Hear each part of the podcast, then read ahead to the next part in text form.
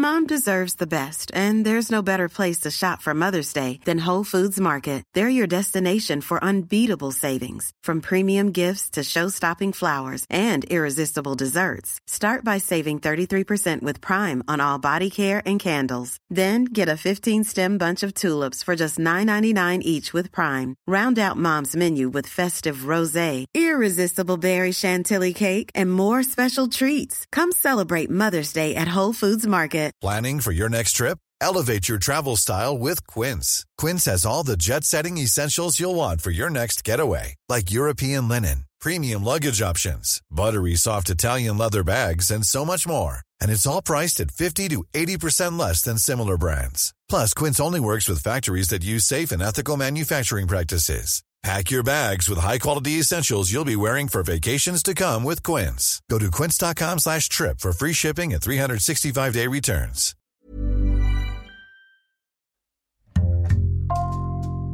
Bonjour, c'est Jules Lavie pour Code Source, le podcast d'actualité du Parisien.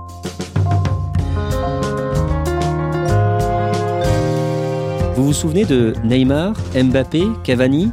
Ça paraît très loin aujourd'hui. Le 11 mars, le Paris Saint-Germain s'est qualifié pour les quarts de finale de la Ligue des Champions. Après trois échecs d'affilée en huitième, les supporters, les journalistes commençaient à parler d'une malédiction. Code Source raconte aujourd'hui comment le PSG a vaincu, ou presque, cette malédiction, avec trois journalistes du service des sports du Parisien, Dominique Sévérac, Yves Leroy et Stéphane Bianchi.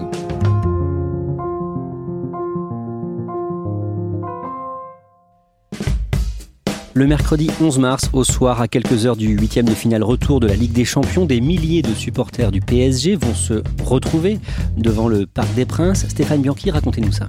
Avant de se réunir devant le Parc des Princes, ils se réunissent porte d'Auteuil.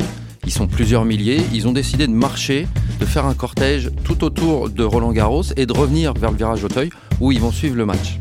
Soyons clairs, ce match, euh, il est loin d'être gagné. Ah, il est très loin d'être gagné, mais c'est justement pour ça qu'ils se réunissent tous. Ils ont décidé de venir aider leurs euh, protégés, de les supporter euh, d'une seule voix et de mettre une ambiance de fou qu'ils peuvent pas mettre dans le stade. Les joueurs arrivent vers 19h30. euh, ils voient arriver les joueurs? Oui, ils voient arriver les joueurs et justement le, bus est obligé de fendre la foule. Au moment du passage du bus, il y a d'ailleurs une ambiance de folie. Les fumigènes sortent, il y a des feux d'artifice et on voit les joueurs dans le bus faire des signes aux supporters.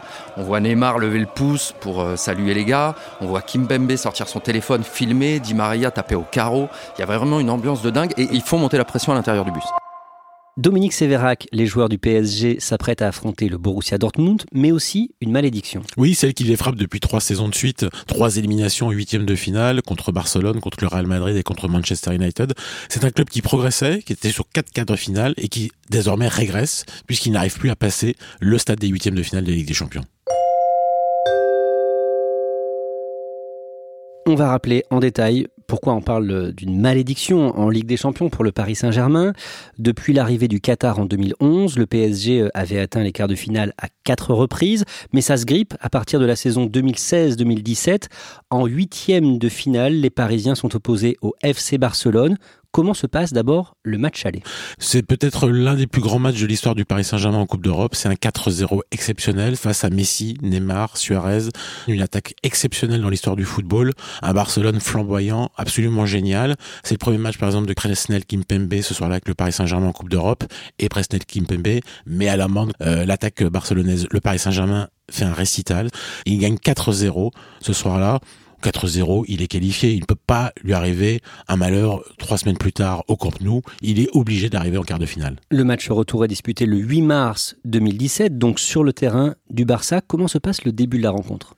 Tout de suite, euh, tout s'enclenche mal. Euh, Le Paris Saint-Germain paraît fébrile. Son gardien Kevin Trapp euh, a pas l'air dans un grand soir. Euh, Son capitaine Thiago Silva défend déjà en reculant, alors que le club a quatre buts d'avance sur Barcelone. Franchement, le danger est pas dingue. Et pourtant, tout de suite, on sent que les Parisiens ne sont pas dans leur assiette. Que se passe-t-il ensuite? Ils sont très rapidement menés 2 à 0. C'est comme ça qu'ils arrivent à la pause, à la mi-temps. Barcelone a fait la moitié du chemin. À 4-0, il y aura prolongation. Donc on commence à se demander si le Paris Saint-Germain va pas se faire éliminer, ou en tout cas vivre une soirée un petit peu de cauchemar ou de fiasco, mais il commence à y avoir une petite alerte. Et après la pause, Barcelone marque à nouveau.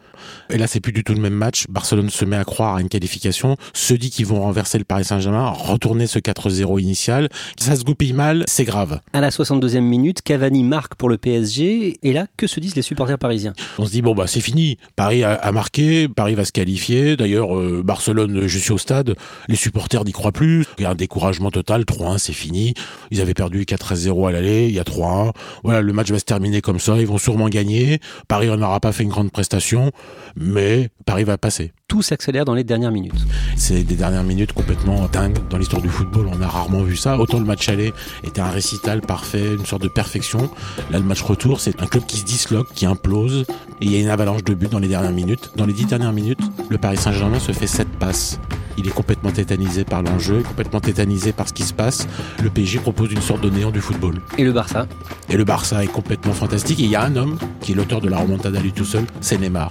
Neymar prend les choses à son compte. C'est pas Messi, c'est Neymar qui emmène Barcelone vers les quarts de finale. 6 buts à 1 pour Barcelone. C'est la première fois dans l'histoire du football qu'un club qui a perdu 4 à 0 arrive à se qualifier quand même. Doublé de Neymar en 3 minutes. Un doublé qui change évidemment tout et qui met Paris sous la menace. Attention. Dessus Non Possible C'est pas possible C'est pas possible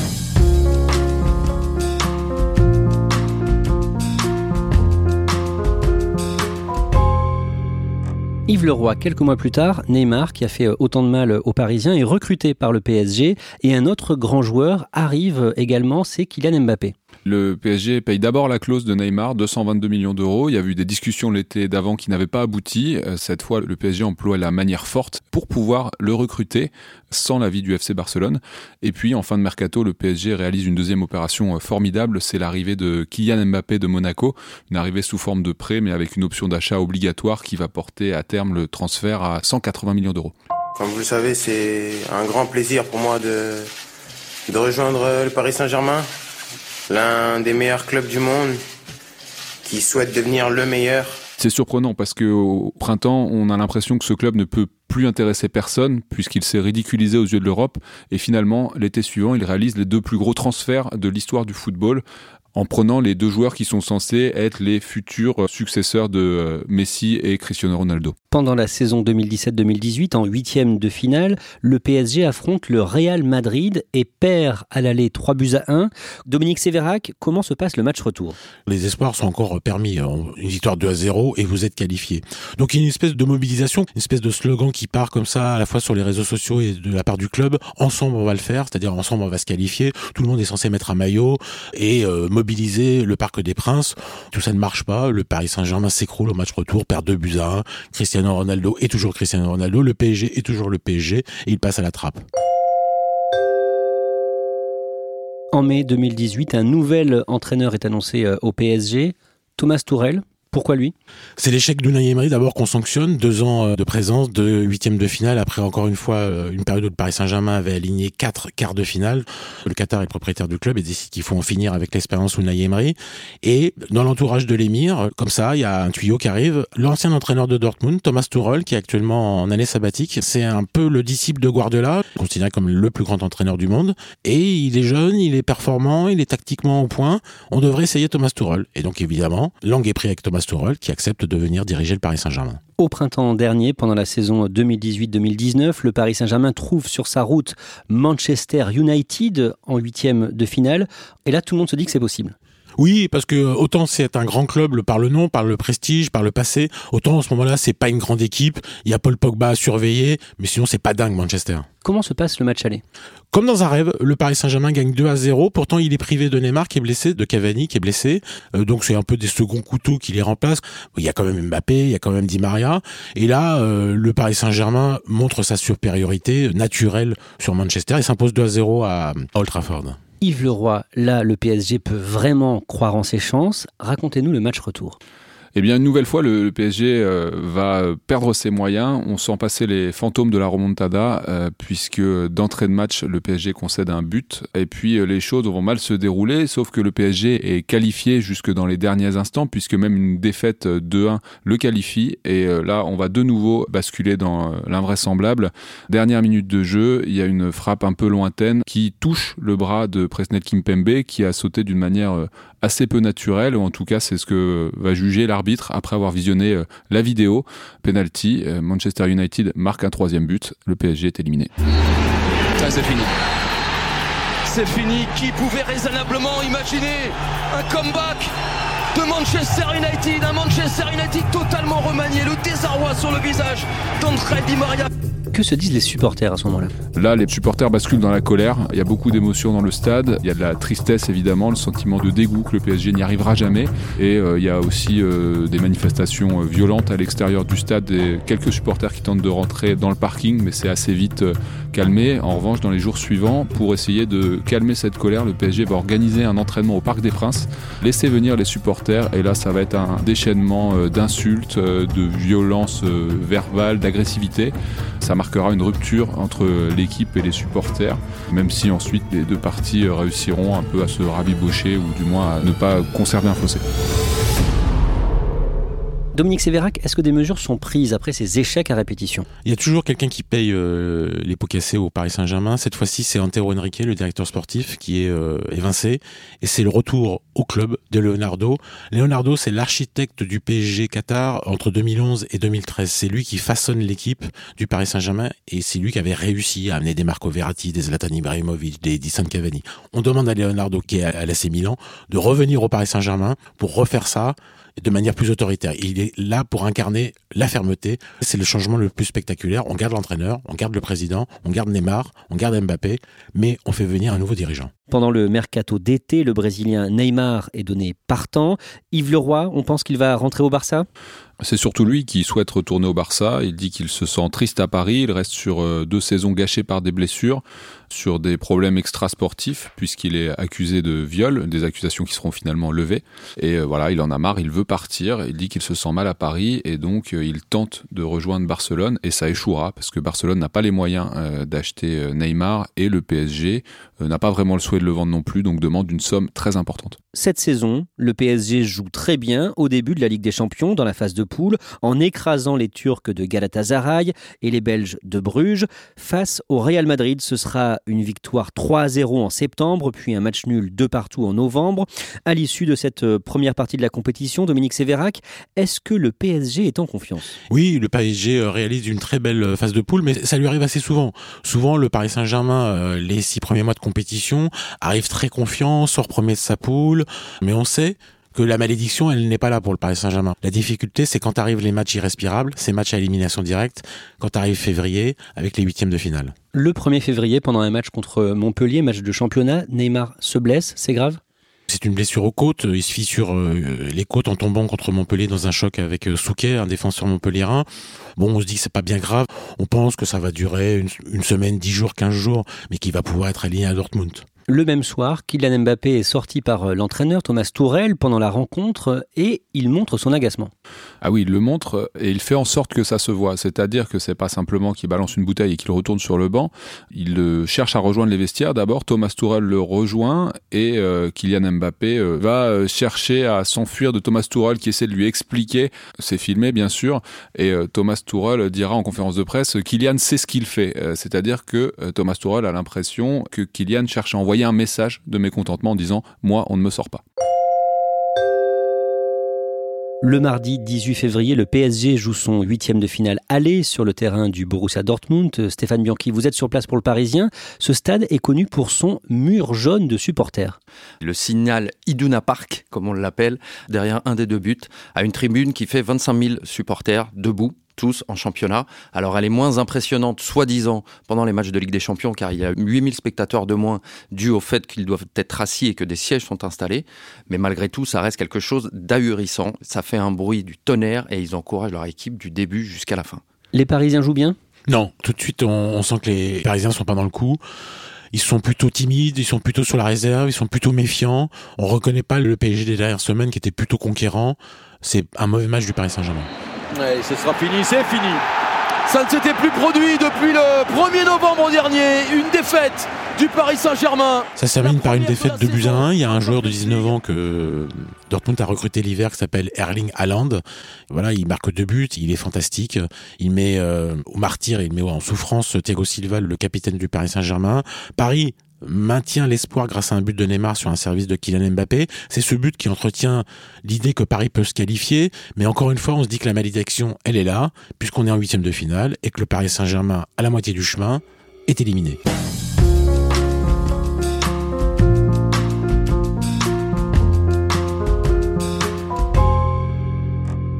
Juste après le match, Stéphane Bianchi, Neymar prend la parole devant les journalistes.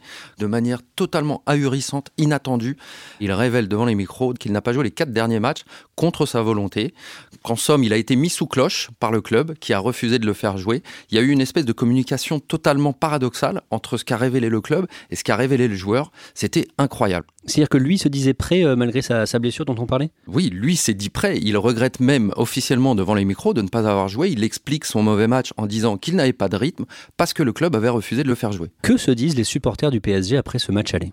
La peur de la malédiction qui revient. Euh, cette équipe a fait une campagne jusqu'ici quasi parfaite, et là, elle perd tous ses moyens d'un seul coup. Elle est méconnaissable. On parle d'envie, de jeu, etc. Elle a tout abandonné ce jour-là. On rentre dans trois semaines euh, assez euh, bizarres où le Paris Saint-Germain a perdu deux buts à 1, ce qui est une courte défaite. Vraiment, toutes les chances de qualification sont encore là. Et pourtant, le Paris Saint-Germain offre le spectacle de sa propre incapacité. Vous avez Neymar qui dit je pouvais jouer, on m'a empêché de jouer. Vous avez l'entraîneur qui dit je trouve que mes joueurs ils ont peur quand arrive la Ligue des Champions. Donc il avoue que ces joueurs sont pas capables de jouer un match de Ligue des Champions. Dans cette séquence, il y a aussi l'anniversaire de Mauro Icardi, Edinson Cavani, Aurélien Marin qui euh, se répandent sur les réseaux sociaux où on les voit, les joueurs torse nu, très contents. On est deux jours après la défaite contre Dortmund. Là, les supporters se disent non mais ils perdent et en plus ils s'affichent heureux. Yves Leroy, des supporters mécontents qui vont l'exprimer euh, au cours d'un match de championnat. Euh, oui, le match contre Bordeaux euh, qui arrive le week-end juste après donc la défaite et l'anniversaire. et là, il y a un rappel à l'ordre des supporters au travers quelques banderoles sporadiques, notamment une qui fait référence aux anciens du club et aux actuels, en invitant notamment Neymar et Mbappé à porter leurs couilles. voilà, on sent qu'il va falloir une autre attitude au match retour, sous peine de retomber dans l'après Manchester United. À l'approche du match retour du mercredi 11 euh, mars, l'actualité est dominée par l'épidémie de coronavirus. Oui, à tous ces petits problèmes internes s'ajoute un problème pour lequel le PSG ne peut rien, euh, c'est l'épidémie de coronavirus et euh, ce qui était craint depuis quelques jours se matérialise le lundi en réponse aux consignes des autorités qui interdisent les rassemblements de plus de 1000 personnes. Le PSG voit son match décrété à huis clos, c'est-à-dire qu'il n'y aura personne au Parc des Princes, en tout cas pas de supporters. Jouer sans ses supporters, c'est forcément un coup dur? Bien sûr, c'est un des avantages. Dortmund a pu jouer avec les siens, le PSG euh, comptait sur le soutien de ses fans et notamment des ultras pour euh, renverser la vapeur et ce ne sera pas possible. Le même jour, le 9 mars, Dominique Sévérac, on apprend que l'un des attaquants stars du PSG, Mbappé, est malade. La veille, il y avait euh, une journée off décrétée par Thomas Tourel, l'entraîneur. Reprise de l'entraînement le lundi. Kylian Mbappé n'est pas là, c'est le seul absent majeur. Nous, on se renseigne aux Parisiens et on apprend que le champion du monde est victime d'une angine. À 48 heures d'un match, ça se complique. Et il n'est pas le seul à être incertain.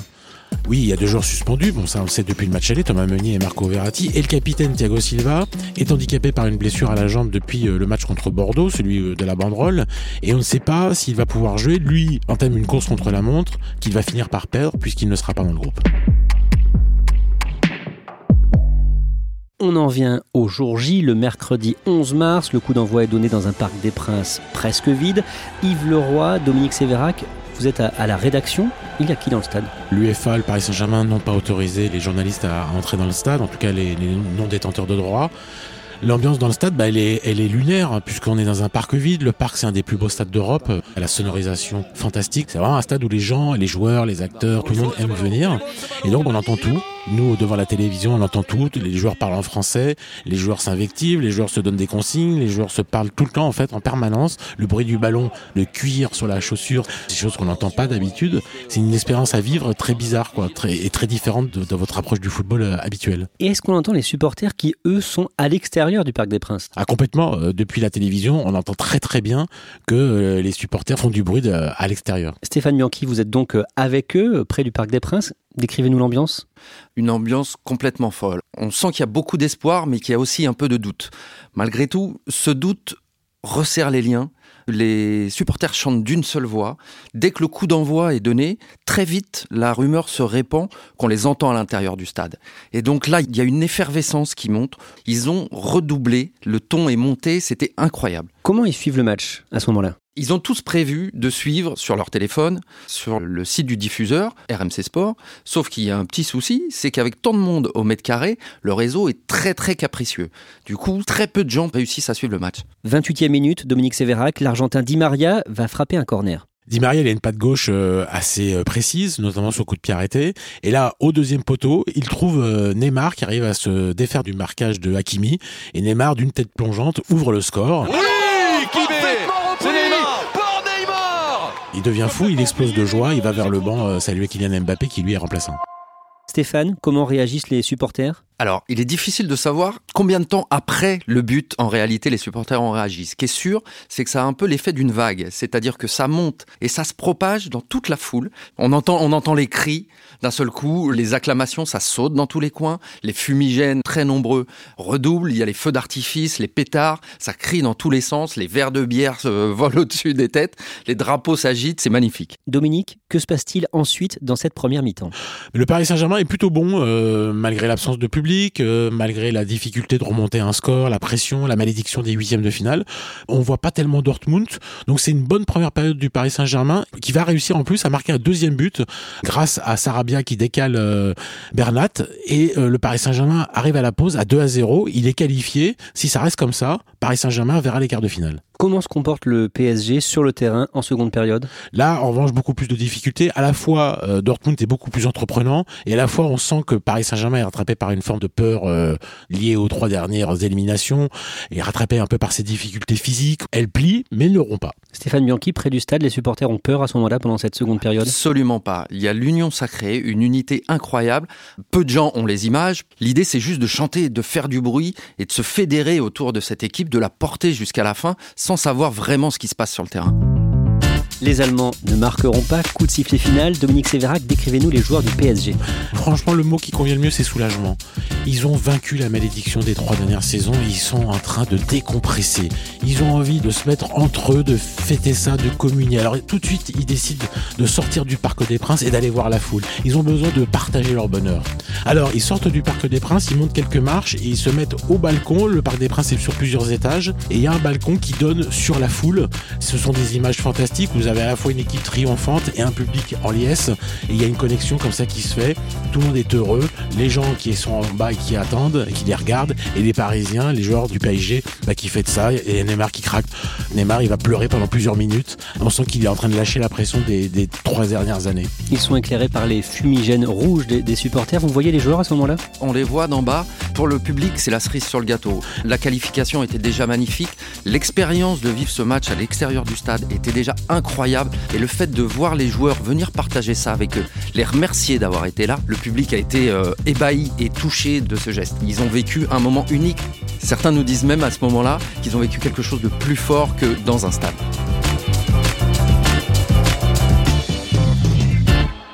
C'est la fin de la malédiction dont on parlait? C'est sans doute la fin de la malédiction, c'est un nouveau départ.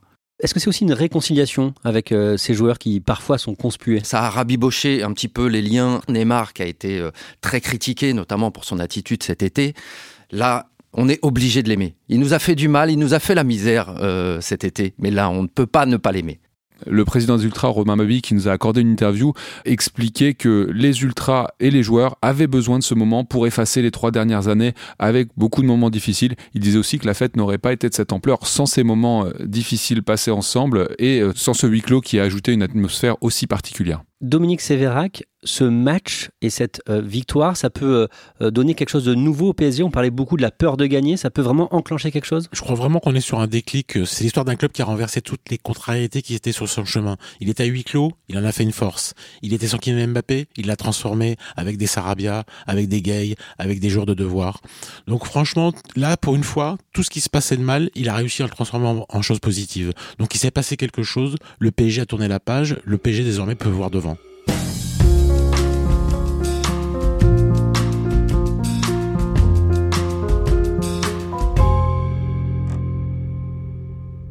Dominique Sévérac, tout ce qu'on vient d'entendre, euh, on l'a enregistré avant le confinement, le 12 mars dernier, ça paraît euh, très loin maintenant. Est-ce que le PSG a vraiment vaincu la malédiction des huitièmes de finale? Alors oui, euh, sur le, fond, puisqu'il a réussi à, se qualifier, mais non, puisque désormais, à cause de la pandémie, on ne sait pas du tout quand est-ce qu'aura lieu la suite de la compétition, on ne sait pas si c'est un coup d'épée dans l'eau, c'est un coup pour rien. Donc en fait, il a peut-être vaincu la malédiction, mais pour rien. Peut-être que ça comptera jamais. On ne sait pas du tout quand est-ce que les compétitions de football vont pouvoir reprendre. Donc, euh, ben, ça reste un moment suspendu et dont on ne connaîtra peut-être jamais la suite. Mais concrètement, aujourd'hui, on n'est pas certain que, les quarts de finale soient disputés? Non, on n'est même pas sûr que les, fins des, la fin des huitièmes de finale soit disputée, puisqu'il reste quatre matchs des huitièmes de finale, dont Lyon qui doit aller jouer à la Juventus. En Italie, la, situation est pire qu'en France. Donc on ne sait pas du tout si la compétition pourra reprendre, dans quelles conditions, sous quel format, à huis clos, pas à huis clos, dans un seul pays, euh, par match aller-retour. C'est très compliqué aujourd'hui euh, d'imaginer une reprise. Donc euh, franchement, peut-être que Paris est, qualifié pour un tournoi qui ne finira pas. C'est complètement hallucinant comme situation là. C'est une situation ubuesque, c'est du jamais vu évidemment depuis la guerre. Euh, et depuis l'invention de, la Ligue des Champions. Donc c'est totalement euh, dingue, euh, incroyable. Évidemment, les joueurs tournent en rond. Ils veulent la, disputer, la Ligue des Champions. Ils veulent aller au bout de, des compétitions. Le football mondial se met en ordre de marche pour essayer d'imaginer la suite. Mais ça ne dépend pas d'eux, ça dépend de la crise sanitaire.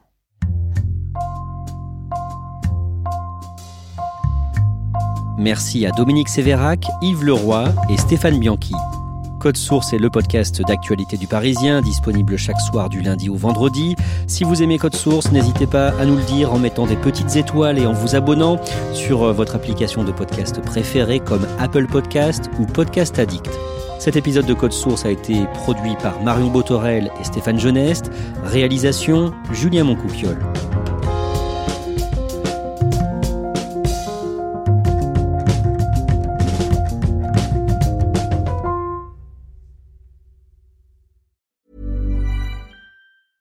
A lot can happen in the next three years. Like a chatbot may be your new best friend. But what won't change? Needing health insurance. United Healthcare Tri Term Medical Plans are available for these changing times. Underwritten by Golden Rule Insurance Company, they offer budget friendly, flexible coverage for people who are in between jobs or missed open enrollment. The plans last nearly three years in some states, with access to a nationwide network of doctors and hospitals. So, for whatever tomorrow brings, United Healthcare Tri Term Medical Plans may be for you. Learn more at uh1.com.